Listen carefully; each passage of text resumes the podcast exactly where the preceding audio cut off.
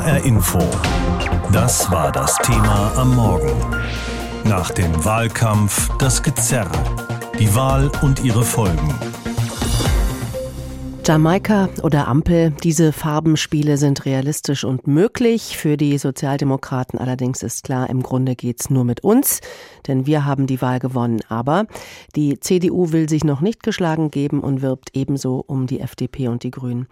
Ja, was machen die eigentlich? Die sondieren schon mal vor, was so viel heißt wie mal gucken, wie unsere gemeinsame Regierungsarbeit denn aussehen könnte.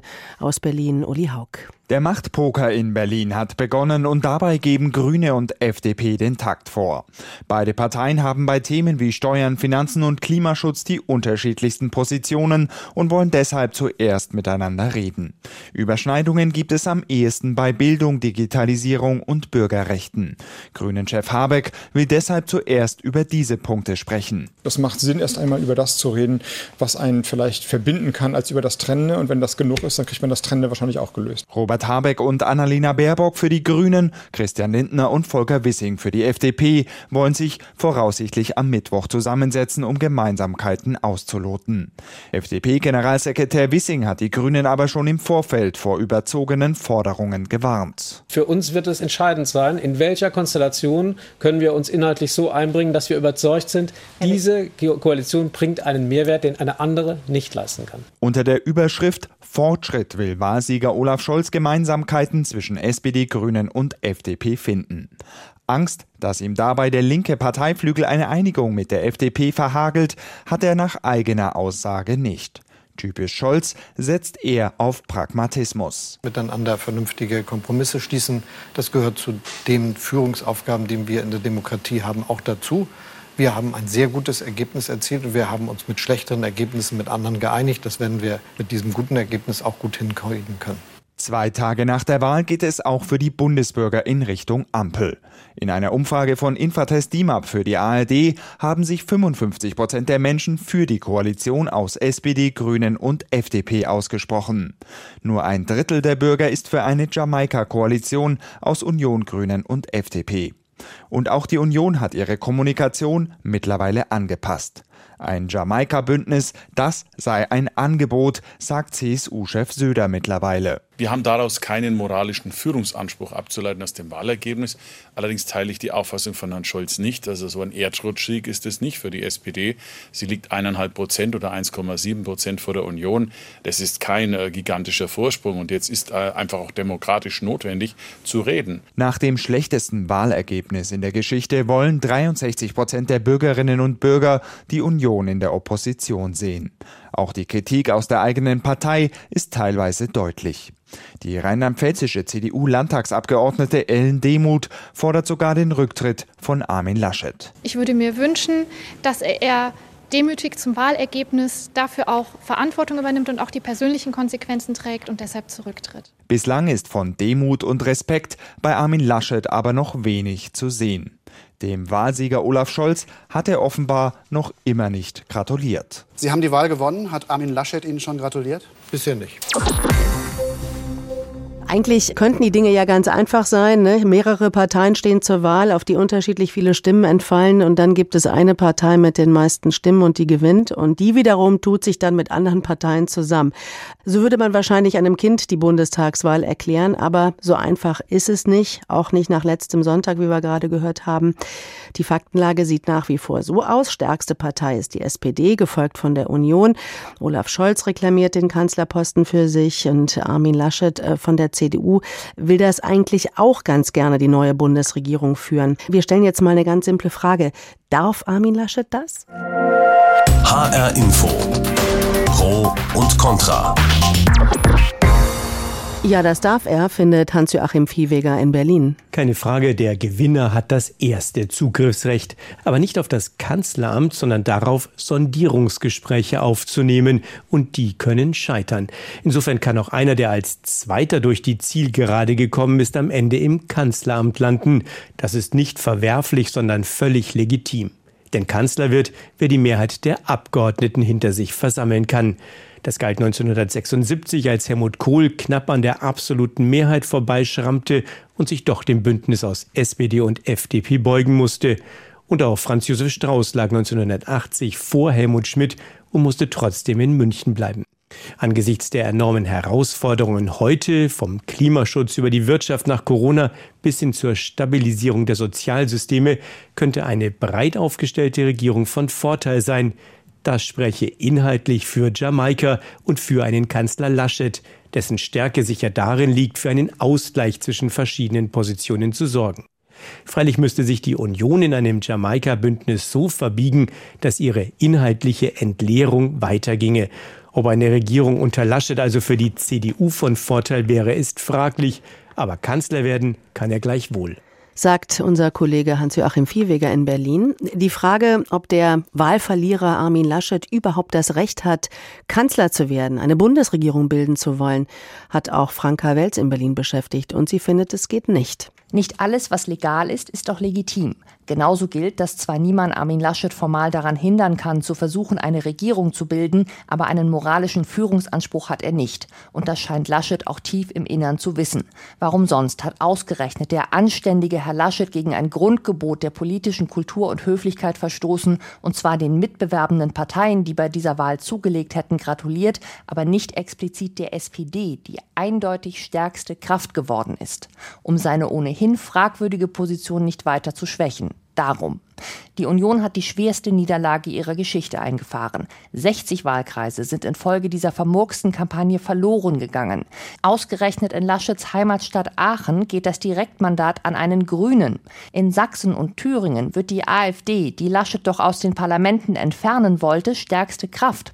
Die CDU landet nur auf Platz drei. Dass Laschet seine Wette ums Kanzleramt verloren hat, ist für ihn persönlich bedauerlich. Dass er es offenbar nicht wahrhaben will, ist schädlich. Für Laschet, für die Partei und letztlich für die Demokratie. Ein Dreierbündnis soll's werden, immer unter der Beteiligung der Grünen und der FDP. Das ist eine erstmal recht komfortabel wirkende Rolle dieser beiden Parteien. Und darüber wollen wir reden mit dem Politikwissenschaftler und stellvertretenden Leiter des Instituts für Parlamentarismusforschung in Berlin, Benjamin Höhne. Die Grünen und die FDP als Königs- oder Kanzlermacherinnen im Wahljahr 2021. Wie spannend finden Sie das? Naja, ich glaube, wir hatten noch nie so viele Koalitionskonstellationen wie nach dieser Bundestagswahl der Superlativen. Eine Ära. 16 Jahre Merkel ist zu Ende gegangen. Und insofern kann es kaum spannender sein, was wir gerade beobachten können. Mhm. Jetzt haben die Grünen und die FDP ja schon gesagt, wir sondieren sozusagen vor. Also da wird bestimmt schon heftig telefoniert. Und FDP-Chef Lindner hat während des Wahlkampfs immer wieder gesagt, dass er einen Linksrutsch in der Bundesrepublik verhindern möchte. Und auch wenn äh, Olaf Scholz von der SPD jetzt nicht für diesen Linksruck steht, er bringt doch jede Menge neue, junger Genossinnen und Genossen mit, die das aber wohl eher sind, nämlich links. Ist es nicht schon vorprogrammiert, äh, dass das äh, nicht so richtig klappen wird mit der SPD und der FDP? Nee, auf keinen Fall. Also die größeren Hürden sehe ich in der Tat zwischen FDP und Bündnis 90 Die Grünen. Da liegen sie viel weiter auseinander.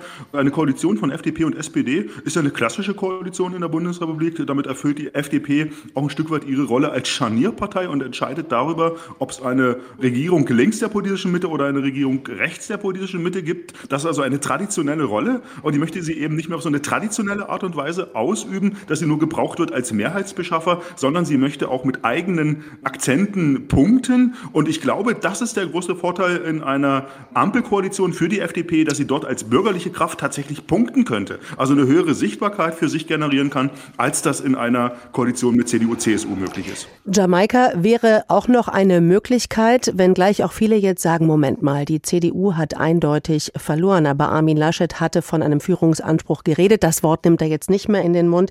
Aber wie sehen Sie das? Ist das wirklich eine realistische Option? Situation, die passieren könnte, Jamaika? Das ist nach wie vor eine Option und das war ja auch für viele eine favorisierte Koalitionsoption. Sie ist nun oder auch schon im Wahlkampf natürlich ins Hintertreffen geraten und in der Tat haben CDU, CSU die Wahl nicht gewonnen, sondern sind nur an zweiter Stelle gelandet und das ist für sie die einzige Koalitionskonstellation, die äh, möglich ist. Ich glaube, es wird sehr, sehr schwer, die Grünen davon zu überzeugen, in diese Konstellation einzusteigen. Ich halte das für sehr, sehr schwer vertretbar an der grünen Basis, dass man da dann sozusagen nach 16 Jahren CDU-geführter Regierung sagt, es gibt da so ein halbes Weiter so mit einem grünen Anstrich. Ich glaube, das würde, würde schwierig werden. Gucken wir nochmal auf die Vorsondierung zwischen FDP und Grünen. Angenommen, die stellen jetzt fest, also Leute, das wird so gar nichts. Wir kriegen das nicht hin. Ist ja auch möglich. Dann, ähm, was wäre eigentlich mit einer Minderheitsregierung von SPD und Grünen? Könnten Sie sich sowas vorstellen, dass so eine Minderheitsregierung Deutschland regiert? Absolut, das ist auch eine Möglichkeit. Auf Landesebene haben wir da ja auch schon Erfahrung, wenn man an Sachsen-Anhalt oder kurzzeitig in Nordrhein-Westfalen denkt. Ich halte es auch für clever, dass die kleinen Parteien oder die kleineren, muss man ja sagen, Bündnis 90 Die Grünen und FDP jetzt erstmal vorverhandeln, weil wenn die sich einig werden würden, dann können sie mit einer ganz anderen Verhandlungsmacht an CDU, CSU einerseits und SPD andererseits herantreten. Das ist clever, aber da liegen auch die größten Diskrepanzen. Im Prinzip möchte ja die FDP keine Schulden erhöhen oder Kredite aufnehmen und die Grünen sagen, das können wir nicht ausschließen. Vielleicht brauchen wir das sogar, um unser ehrgeiziges Klima- und Umweltschutzprogramm für die nächsten Jahre, Jahrzehnte realisieren zu können. Also da bin ich selbst gespannt, ob man dazu eine Lösung kommt. Und dann haben Sie noch neben der Minderheitsregierung eine andere Rückfalloption, nämlich die unbeliebte Große Koalition. Die geht ja nach wie vor. Und das ist wiederum für die größeren Parteien, Union und SPD, für das Verhandeln nicht verkehrt, weil sie dann, wenn es ihnen aus ihrer Sicht zu bunt wird mit den Kleinen, immer noch wiederum sagen können, dann gibt es für uns die Rückhalteoption eben der Großen Koalition. Ja, von einem bitteren Tag für die Union sprach gestern auch Hessens Ministerpräsident Bouffier ebenso wie Kanzleramtschef Helge Braun, der ja sein Direktmandat in Gießen verloren hat. Und es war natürlich auch ein bitterer Tag für die Union in Hessen. Nach drei Bundestagswahlen, an deren Ende die Union immer vorne war, war es das jetzt. Hessen wird wieder überwiegend rot, wie man heute in Wiesbaden und anderswo im Land auf die Wahl am Sonntag schaut. Hanna Immich berichtet. Verluste für die hessische CDU, wo man hinschaut. In den großen Städten wie Frankfurt, Kassel, Darmstadt fällt sie unter 20 Prozent. Und sogar in traditionellen CDU-Hochburgen wie in Osthessen büßt die Union zum Teil Stimmen ein. Die CDU muss in Hessen viele Wahlkreise an die SPD abgeben. Prominentestes Beispiel Beispiel Gießen. Die rechte Hand von Kanzlerin Merkel, Hessens CDU-Spitzenkandidat und Kanzleramtsminister Helge Braun, verliert sein Direktmandat an den erst 30-jährigen Felix Döring von der SPD. Ein kleiner Teil von mir hat dran geglaubt. Aber wenn man sich überlegt, dass wir vor einem Jahr bei 14, 15 Prozent standen in Umfragen und auch ich dafür belächelt worden bin, gesagt zu haben, wir wollen diesen Wahlkreis direkt gewinnen, ist das natürlich eine kleine Sensation und wir haben das als Team gemeinsam hingekriegt und jetzt feiern wir eine Runde. Feiern bei der SPD, Wundenlecken bei der CDU und an der Parteibasis scheint es schon zu brodeln. Die Frage, ob Armin Laschet der richtige Kanzlerkandidat für die Union war, wird hinter vorgehaltener Hand sicher schon diskutiert. Hessens Ministerpräsident Volker Bouffier von der CDU hatte den nordrhein-westfälischen Ministerpräsidenten Laschet mit durchgesetzt gegen Markus Söder aus Bayern. Michael Ruppel von der CDU Fulda kritisiert das bereits. Es hat sich abgezeichnet in der Union. Bereits schon zur Kandidatenkür haben wir eine sehr unglückliche Rolle gehabt. Ich glaube, mit Markus Söder hätten wir 30 plus geschafft. Der Wahlkampf war auch sehr, sehr unglücklich. Und das hat sich ja dann auch in den Prognosen im Vorfeld der Wahl auch gezeigt, wie das Wahlergebnis dann am Ende aussehen. Auch in Hessens größter Stadt Frankfurt verliert die Union gleich beide Wahlkreise an Grüne und SPD. Im Wahlkreis 2 gelingt Omid Nuripur von den Grünen etwas ein Einmaliges. Das erste Direktmandat für die hessischen Grünen. Für jemanden, der mit 13 Jahren nach Deutschland gekommen ist, äh, in dieser Stadt Heimat gefunden hat, jetzt auch noch direkt das Vertrauen der Leute zu bekommen, ist schon Wow. Ich möchte im Übrigen, das kann ich mir nicht verkneifen, nochmal betonen, das ist auch ein Wahlkreis, den mehrfach Frau Steinbach gewonnen hat. Äh, damals noch für die CDU, heute woanders. Und das zeigt auch, wie, wie sehr diese Stadt sich verwandelt hat. Der 46-jährige Nuripur wurde in Teheran im Iran geboren. Dass er jetzt in Berlin in der Bundespolitik mitbestimmt, unterstreicht einen Trend. Immer mehr junge Politikerinnen und Politiker mit Migrationshintergrund ziehen aus Hessen in den Bundestag ein. So wie auch Armand Zorn von der SPD, der in Kamerun geboren wurde und den Wahlkreis 1 in Frankfurt gewonnen hat. Oder die Anwältin Aud Tesfa Jesus. Der Anschlag von Hanau hat sie motiviert, für den Bundestag zu kandidieren. Nun zieht die 46-jährige von den den Grünen aus Bad Hersfeld-Rotenburg über die Landesliste als erste schwarze Frau in den Bundestag ein. Und die Parteien am Rande des politischen Spektrums, Linke und AfD, sie haben auch in Hessen jeweils Stimmen verloren. FDP und Grüne gelten jetzt als Zünglein an der Waage, als die Königsmacher. Von ihnen hängt ab, welche Koalition gebildet und von wem Deutschland in Zukunft regiert wird. Die Sondierungsgespräche beginnen, Führungsansprüche werden ausgelotet. Natürlich geht's auch in die Analyse im Bund, aber auch in den einzelnen Bundesländern, zum Beispiel in Hessen, Beispiel Fulda. Trotz der bundesweit herben Verluste bleibt der Wahlkreis der CDU-Hochburg hier weiterhin fest in der Hand der Christdemokraten. Der Bundestagsabgeordnete Michael Brandt behält sein Direktmandat. Er hat 38,1 Prozent der Erststimmen bekommen und liegt damit weit vor der SPD-Bundestagsabgeordneten Birgit Kömpel. Auch bei den Zweitstimmen blieb die CDU im Wahlkreis Fulda stärkste Kraft, muss aber ebenfalls Einbußen hinnehmen. Petra Klostermann hat sich in der Basis der CDU nach Reaktionen umgehört. Bei den CDU-Mitgliedern in Fulda ist die Stimmung gedrückt. Die Enttäuschung ist ihnen deutlich anzumerken, denn es ist das schlechteste Wahlergebnis aller Zeiten für die CDU-Hochburg. Da könnten die bundesweit herben Verluste auf die Region abgefärbt haben, vermutet Walter Krah. Er ist seit Jahrzehnten Mitglied im CDU-Stadtverband und ordentlich sauer. Ich mache nicht dem Kandidaten der CDU den Vorwurf, dass er sich schlecht verkauft hat. Aber ich mache denjenigen einen Vorwurf, die ihn auf das Gleis gesetzt haben. Die gegen viele Stimmen innerhalb der Partei und gegen die Tendenz draußen in der Bevölkerung gesagt haben, du wirst das machen und nicht Söder. Ich bin überzeugt davon, mit Söder hätten wir vier bis fünf Prozent mehr und das ist ein Ergebnis der Parteispitze, die nicht reagiert hat auf die Bevölkerung. Der Wahlkampf war in weiten Teilen misslungen, urteilt CDU-Mitglied Johannes Groß, Vorsitzender der Gemeindevertretung in Fuldas Nachbargemeinde Künzell. Ein geschlossenes Auftreten hat im Wahlkampf doch sehr gefehlt. Da gab es bis zuletzt Grabenkämpfe und noch Diskussionen über den Austausch eines Spitzenkandidaten. Das heißt, auch hier konnte man weder die eigene Partei noch dann letztendlich die Wähler davon überzeugen, dass der Kandidat geeignet sei. Und dieses geschlossene Auftreten, wenn eine Entscheidung gefallen ist, sich hinter die Person zu stellen, das hat doch sehr gefehlt. Nun geht es darum, Koalitionen zu bilden. Kanzlerkandidat Armin Laschet hatte gesagt, Deutschland brauche eine Zukunftskoalition, um unser Land zu modernisieren. Das wird nicht einfach, fürchtet Michael Ruppel vom CDU-Stadtverband Fulda. Ja, zunächst mal muss man ja anerkennen, dass die SPD, wenn auch nur mit 1,6 Prozent der Stimmen Mehrheit, die Mehrheit hat und somit den ersten Zugriff an sich hat auf eine Regierungsbildung. Für die Union bleibt dann an sich nur der letzte Strohhalm von Jamaika. Ob das reicht, wird man sehen. Wichtig wird sein im Nachhinein, dass die Partei sich inhaltlich und vor allem personell erneuern muss. Ein weiter so funktioniert demnach nicht. Trotz allem kann sich die CDU-Fraktionsvorsitzende im Stadtparlament Fulda, Patricia Fehrmann, Armin Laschet noch als Bundeskanzler vorstellen. Wenn man sich inhaltlich einigt, und das ist ja das, was mir jetzt auch sehr am Herzen liegt, dass wir unsere inhaltliche Politik Stabilität auch in Zukunft haben werden, auch wenn sicherlich in einigen Bereichen wir Nachholbedarf haben, auch was Reformen angeht. Aber natürlich wäre dann ein Kanzler Laschet denkbar. Unter einer Bedingung, sagt CDU-Mitglied Johannes Ort aus Fulda. Die CDU müsste das herausstellen, was die CDU wirklich ausmacht, nämlich sowohl Förderung der Wirtschaft auf der einen Seite, aber auch Familienpolitik, Sozialpolitik eben auch nach außen in den Vordergrund rücken, nicht nur nach innen. Da bleibt also noch viel zu tun.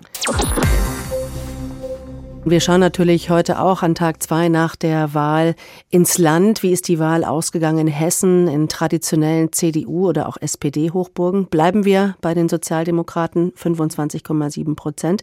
Von solch einem Ergebnis hat die SPD vor einem halben Jahr noch geträumt. Aber auch das wissen wir, noch lässt das Ergebnis viele Fragen offen. Der passende Koalitionspartner muss natürlich her. Da gehen ja jetzt die Sondierungen los. Die Stimmung an der SPD-Basis ist und bleibt aber gut. Rainer Janke war im Schwalm-Eder-Kreis für uns unterwegs. Charlotte Rebmann vom SPD-Ortsverein Friegeldorf ist gerade mal 21 Jahre jung.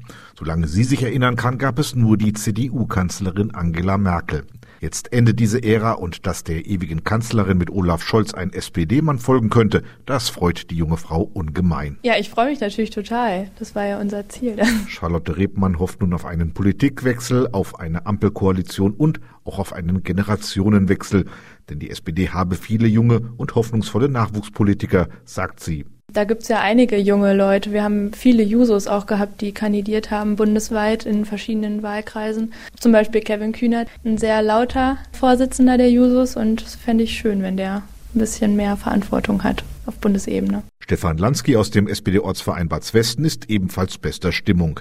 Noch vor einem halben Jahr sei die SPD bei 15 Prozent im Tal der Tränen gewesen und jetzt dieses Ergebnis. Also es hat sich gut angefühlt. Olaf hat einen schönen Wahlkampf gemacht, hat sich gut präsentiert bei den Menschen und viele von den Jüngeren wünschen sich schon einen Wechsel und da wäre natürlich eine Ampel äh, eine gute Lösung. Mit dieser Ampel müsse man dann die großen Probleme unserer Zeit angehen, ergänzt Sebastian Vogt vom SPD-Ortsverein Schwalmstadt-Dreisa, wobei ihm persönlich ein Linksbündnis besser gefallen hätte. Jetzt ist es natürlich äh, schade, dass diese Option nicht da ist, weil ich das auch als einen wirklich gangbaren Weg äh, gesehen hätte. Auch um jemandem wie Christian Lindner so ein bisschen Paroli zu bieten in den Verhandlungen. Aber wir werden einen Weg finden, so dass Olaf Kanzler der Bundesrepublik wird. Jan-Hendrik Schmidt aus Neukirchen ist einer der vielen Mitglieder der SPD-Basis, die sich im Straßenwahlkampf engagiert haben. Das waren nicht immer schöne Zeiten, sagt er, aber gerade die letzten Wochen hätten für vieles entschädigt. Man hat gemerkt, da passiert jetzt was Neues. Egal wie die Wahl ausgeht, es kommt jemand Neues auf jeden Fall ganz oben an die Spitze des Landes und umso besser natürlich, dass das jetzt einer von uns ist. Das hat auch Andreas Hahn von der SPD in Felsberg so erlebt. Wenn man auf dem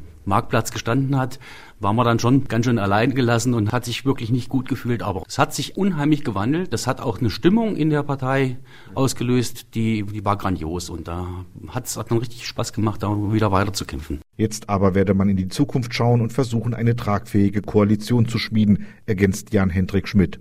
Und es freue ihn ungemein, dass auch in der Politik der gute alte Grundsatz gelte, wer zuletzt lacht, lacht am besten. Wir haben uns Häme anhören dürfen, wir wurden ja teilweise ausgelacht dafür, dass wir überhaupt einen Kanzlerkandidaten aufgestellt haben. Ich glaube, heute lachen nicht mehr so viele, von daher ist der Plan vollkommen aufgegangen. HR Info Medienschau ja, wie der Ausgang dieser Wahl in den Medien kommentiert wurde, das hat Selina Rust aus der Politikredaktion für uns zusammengefasst. Armin Laschet zeigte sich ja direkt nach der Wahl noch ziemlich zuversichtlich, dass die Union den Kanzler stellen kann. Mittlerweile brodelt es aber auch in der CDU und die Kritik an Armin Laschet wird eben auch in den eigenen Reihen wirklich lauter. Wie bewerten denn die Kommentatoren den Wahlausgang von CDU, CSU? Ja, nicht nur in den eigenen Reihen wird die Kritik an Armin Laschet einen Tag nach der Wahl lauter, sondern auch in den Medien. Der Tagesspiegel zum Beispiel schreibt, es ist schwer erträglich, mit welchem Ausmaß an Realitätsverweigerung Kanzlerkandidat Laschet sich die schwerste Niederlage der Union in ihrer Geschichte schönredet und am Wahlabend einen Regierungsauftrag daraus ableitet, um tags darauf wieder etwas zurückzurudern. Wenn Laschet nicht aufpasst, ist sein Schicksal bald besiegelt. Die Rhein-Neckar-Zeitung aus Heidelberg fordert sogar den Rücktritt des CDU-Vorsitzenden und schreibt, wenn Laschet seiner Partei einen Gefallen tun will, dann nimmt er diese Niederlage mit in den politischen Ruhestand und macht das Feld frei für eine andere Person, die dann vielleicht im Falle eines Scheiterns von Ampelgesprächen ein allseits akzeptierter Gesprächspartner sein könnte. In München säße einer, der sich das zumindest zutrauen würde. In den Tagesthemen kommentierte Reinhard Becker vom Südwestrundfunk, dass die Union gut beraten wäre, auf Erneuerungen in der Opposition zu setzen. Er sagt, Was die CDU jetzt braucht, ist ein Neustart, personell und inhaltlich. Und sie braucht jemanden, der dem Parteivorsitzenden genau das sagt. Zur Wahrheit nach dieser Wahl gehört nämlich auch die Erkenntnis, die CDU ist keine Volkspartei mehr und Armin Laschet als Kanzler einer, wie er es nennt, Zukunftskoalition kaum vorstell- und vermittelbar. Sagt Reinhard Becker vom SWR. Dieses Wahlergebnis macht ein Dreierbündnis ja sehr wahrscheinlich. Gibt es mittlerweile eine Koalition, die in den Medien als am wahrscheinlichsten gilt? Ja, zunächst einmal sind sich die Kommentatoren einig, dass jetzt maßgeblich die kleineren Parteien, also Grüne und FDP, entscheiden, welches Regierungsbündnis zustande kommt. Und da halten viele die Ampelkoalition zwischen SPD, Grüne und FDP für den wahrscheinlichsten Ausgang dieser Bundestagswahl. So schreibt die Volksstimme aus Magdeburg, Zitat, FDP-Chef Lindner wird nicht zu einem Verlierer ins Boot steigen, sondern lieber die Chance ergreifen, sich in einer Ampelkoalition als bürgerliches Regulativ zu profilieren. Auch Martin Ganselmeier aus dem ARD Hauptstadtstudio kommentiert. Kaum vorstellbar, dass die Grünen gegen Scholz, einer matten Union und einem geschwächten Laschet an die Macht verhelfen. Auch die FDP wird sich nicht länger an eine in sich zerstrittene Union binden, sondern versuchen, eine Ampel so liberal wie möglich zu gestalten. Am Tag nach der Wahl stehen die Zeichen eindeutig auf Ampelkoalition. Das sagt Martin Ganselmeier aus dem ARD Hauptstadtstudio.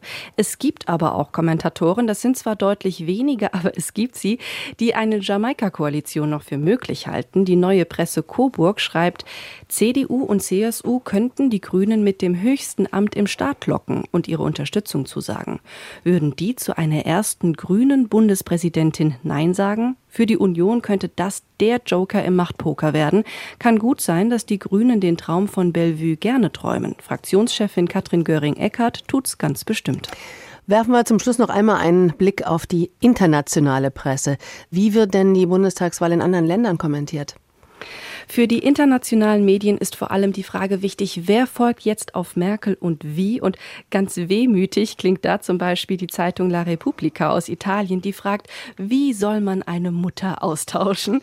Der Standard aus Belgien stellt fest, der neue Kanzler muss besser sein als Merkel. Zitat, aus dem einfachen Grund, dass an seinem ersten Arbeitstag jede Menge drängende und vernachlässigte Aufgaben auf dem Schreibtisch liegen werden. Dabei wird auch eine weniger schöne Seite Merkels sichtbar. Zwar hat Mutti mit ihren großen Qualitäten viele Probleme gelöst, doch Fragen, die ihr knifflig erschienen, hat sie geräuschlos ihrem Nachfolger und künftigen Generationen zugeschoben. Die Kronenzeitung aus Österreich sieht Olaf Scholz als neuen Kanzler. Sie kommentiert, Olaf Scholz hat sich als neue Merkel gegeben, als jener Kandidat, der den Deutschen am ehesten das erhalten kann, was sie jetzt seit fast 16 Jahren hatten. Keine große Aufregung und vor allem Stabilität. Die Parteienlandschaft hat sich in den letzten Jahren so verändert, dass wir uns auch im Bundestag an Dreierbündnisse gewöhnen müssen. Und jetzt haben Grüne und FDP quasi die Wahl, ob sie mit der SPD und einem Kanzler Scholz zusammen regieren wollen oder mit der Union und einem Kanzler Laschet. Allerdings halten ein solches Jamaika-Bündnis und vor allem einen Kanzler Armin Laschet immer mehr für unwahrscheinlich. Die CDU ist so dermaßen abgerauscht bei der Wahl auf ihr historisch schlechtestes Ergebnis von 24,1 Prozent, dass sogar eine Mehrheit der Unionsanhänger findet, Laschet sollte zurücktreten als Parteichef. Der frühere hessische Justizminister Christian Wagner hat dazu gesagt, es hätte eine klare Strategie, klare inhaltliche Orientierung und ein klares Personalkonzept gefehlt. Wir hatten nicht den richtigen Kandidaten an die Spitze gestellt. Und hat er auch noch gesagt, nach einem solchen historischen Debakel wäre eine Erneuerung auch im Präsidium angebracht. Das klingt nach einem kompletten Neustart für die CDU. Werner Weidenfeld ist Politikwissenschaftler, Hochschullehrer und auch Politikberater. Jetzt will Armin Laschet trotzdem Kanzler werden und eine Koalition anführen mit Grünen und FDP. Er kann sich das vorstellen. Das lässt sich doch gar nicht mehr verkaufen. Was würden Sie ihm raten? Ja, also es geht in der Politik äh, um mehr als nur mal äh, schnell was zu verkaufen. Äh, Sie müssen sehen, was gewählt worden ist Platz 1 Politikwechsel. So, das hat der Wähler zum Ausdruck gebracht. Jetzt kommt man wieder zurück zur Machtkomplexität. Das Ganze war ja reduziert auf einige wenige Spitzenkandidaten. Das war das ganze Drama. Aber eigentlich für die Politik unzutreffend. Es geht um mehr als nur eine einzelne Person. Und bei der SPD war es ja das Erfolgsgeheimnis, dass die SPD als Partei im Wahlkampf nicht mehr so erschien, sondern nur noch der Spitzenkandidat, den man aber vorher nicht für führungsfähig für den Vorsitz gehalten hatte. Also das sind so personelle Merkwürdigkeiten und deshalb kann man jetzt auch beobachten, natürlich äh, kehrt man zurück zur großen, komplexen Machtstruktur, die in der Politik da ist. Und insofern würde ich der CDU anraten, es nicht wieder zurückzuführen, nur auf diese Einzelfrage, ob man da nicht so einen Spitzenkandidaten auswechseln oder vielleicht Präsidium auswechseln, als wären damit die ganzen politischen Probleme gelöst. Nein. Wahrscheinlich nicht gelöst, aber zumindest mal ein Grundstein gelegt dafür, dass sich was erneuert. Ja, aber erneuern das haben jetzt die anderen auch gelernt, dass äh, es nicht einfach so weiter so geht. Und äh, das können Sie entsprechend sehen, wenn Sie äh, die Wähler vorher gefragt haben, was wollen Sie denn eigentlich äh, jenseits des üblichen Standardthemenkatalogs von Mindeststeuer bis Digitalisierung, Steuererhöhung und so weiter, war Platz eins Politikwechsel, daneben ganz weit oben ein klares Zukunftsbild. Also wenn ich die Parteien strategisch beraten müsste, würde ich sagen, jetzt nicht so nur so Personalquerelen, sondern ein klares Zukunftsbild erarbeiten. Und wenn Sie einmal sehen, bei dem fluiden Stimmungsmilieu, das wir in Deutschland haben, wo es alle paar Tage rauf und runter geht zu den Details, haben Sie einen klaren Pfeiler in diesem Stimmungsbild seit Monaten, wachsende Zukunftsangst.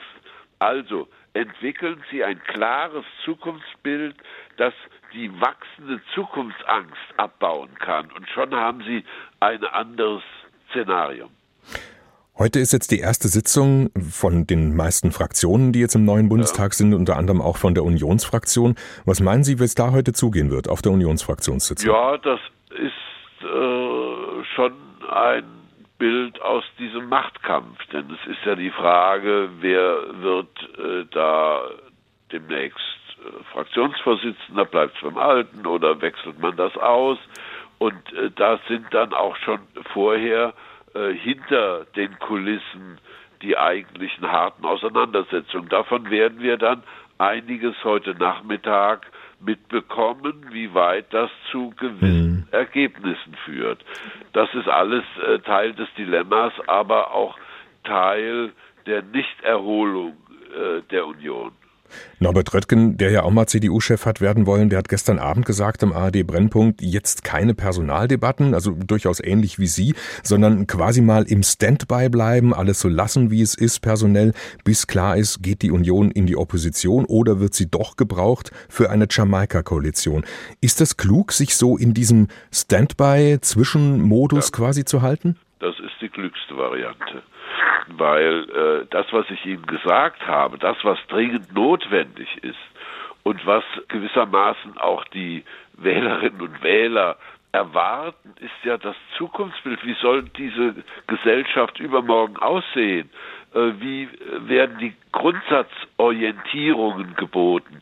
Da geht es am Ende mehr als um die Frage, ob ein Prozent Steuern mehr oder weniger gezahlt werden. Und insofern ist diese Reduzierung auf so einen Detailkatalog ein Fehlurteil. Und wenn Sie immer nur weiter spekulieren über einzelne Personen, äh, ist es auch mhm. eine Reduzierung. Und Sie können sehen, die CDU macht jetzt das nach, was in den letzten Jahren die SPD so tief ins Tal geführt hat. Diese ständigen Querelen.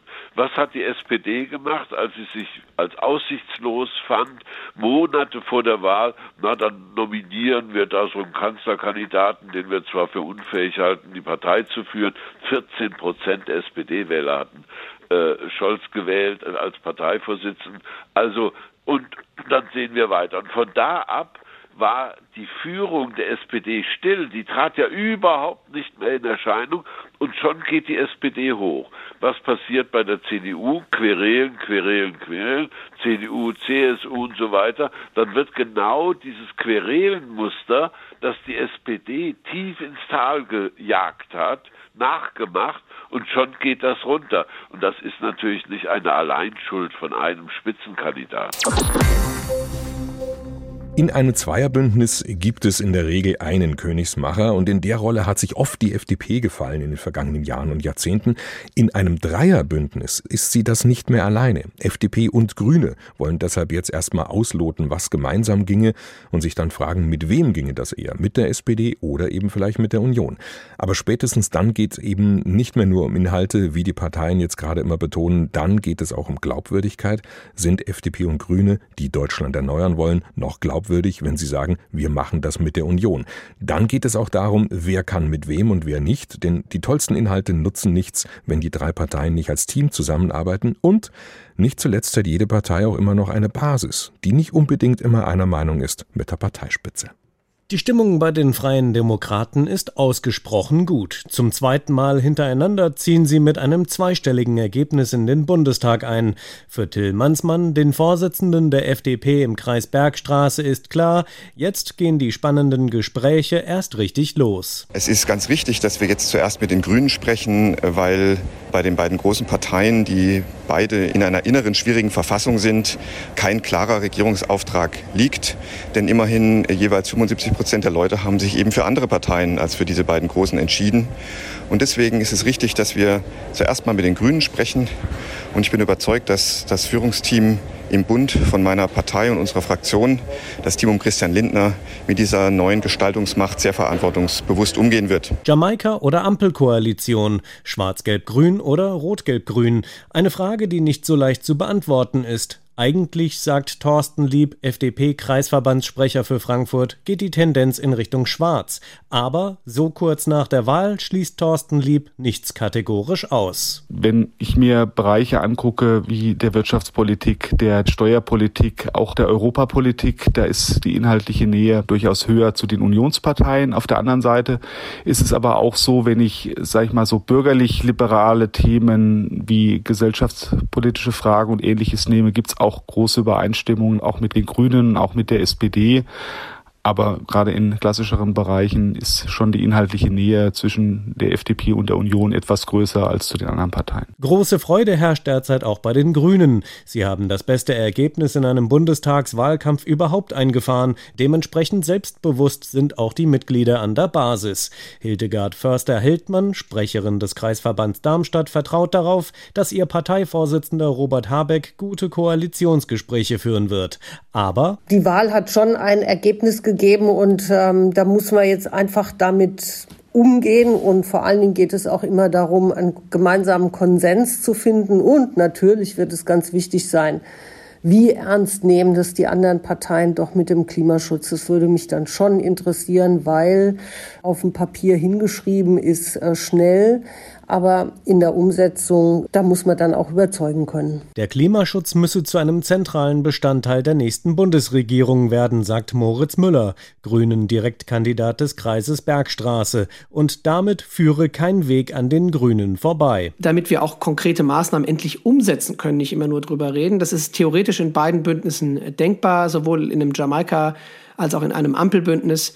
Wer dann am Ende da inhaltlich die Nase vorn hat, werden die Verhandlungen zeigen. Das ist zum jetzigen Zeitpunkt sehr schwer zu sagen, weil auf beiden Seiten Barrieren sind, sowohl was den Kohleausstieg bei der SPD angeht, als natürlich auch die Frage nach einer CO2-Bepreisung bei der FDP. Ich bin aber zuversichtlich, dass das uns gelingen wird und dass wir an diesem Punkt die Koalition mit den besten Klimaschutzmaßnahmen auswählen werden. Und so hoffen die Mitglieder der FDP und der Grünen, dass ihre Anliegen in den kommenden Tagen und Wochen besonders gut herausgearbeitet werden und dass die Koalitionsgespräche nicht, wie von so manchen befürchtet, bis Weihnachten dauern werden. Unser Reporter Mike Markloff war bei FDP und Grünen Politikerinnen und Politiker in Hessen und wie die jetzt über das Wahlergebnis denken und was sie sich erwarten. HR Info. Das Thema. Wer es hört, hat mehr zu sagen.